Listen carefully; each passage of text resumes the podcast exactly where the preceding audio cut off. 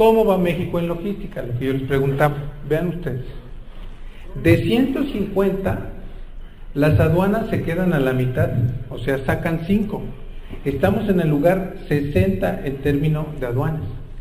¿Qué es lo que pasa?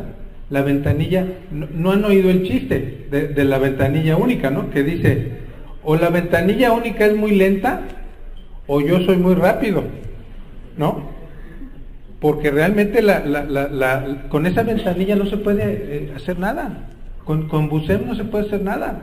Es decir, tú ves a la pobre gente perdiendo una a dos horas diarias en subir documentos.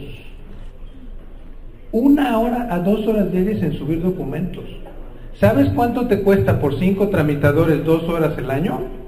Eso te está costando 150 mil pesos por año. Bueno, Infraestructura, lugar 53. Reprobamos en infraestructura. ¿Por qué? Porque no puedes llegar a muchos lugares. ¿Por qué? Porque eh, hay problemas carreteros, porque hay cierres carreteros, etcétera, ¿no? Embarques internacionales, lugar 53. Faltan rutas. Competencia logística 57. Trazabilidad y seguimiento hemos ido avanzando hacia el 98. Costos logísticos 101 y tiempos lugar 51. ¿En qué ranqueamos mejor? En trazabilidad y seguimiento. En pocas palabras, la aduana se ha vuelto espía de alguna manera. Es decir, eh, ahora te pueden checar tu cuenta de banco. ¿Cuántos de ustedes no les han mandado requerimientos del SAT y te dicen, usted ganó 52 mil pesos en el año? ¿Y tú cómo sabes? Pues porque espían tus cuentas de banco ellos tienen acceso, le pueden informar a la Comisión Nacional Bancaria de Valores y decirle, este señor está ganando tanto y no ha pagado impuestos.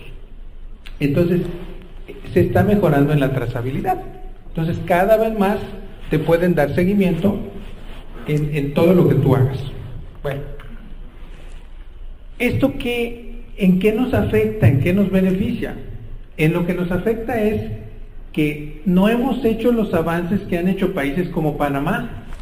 Cada vez que yo voy a Panamá, los documentos son más sencillos. Eh, las agencias logísticas son más competitivas. Tenemos que hacer ese tipo de avances. Ahora, quería yo enseñarles esta, eh, enseñarles esta gráfica. Ya no la pude actualizar a 2016, pero quería que, que vean hacia dónde va la tendencia real del transporte logístico. Fíjense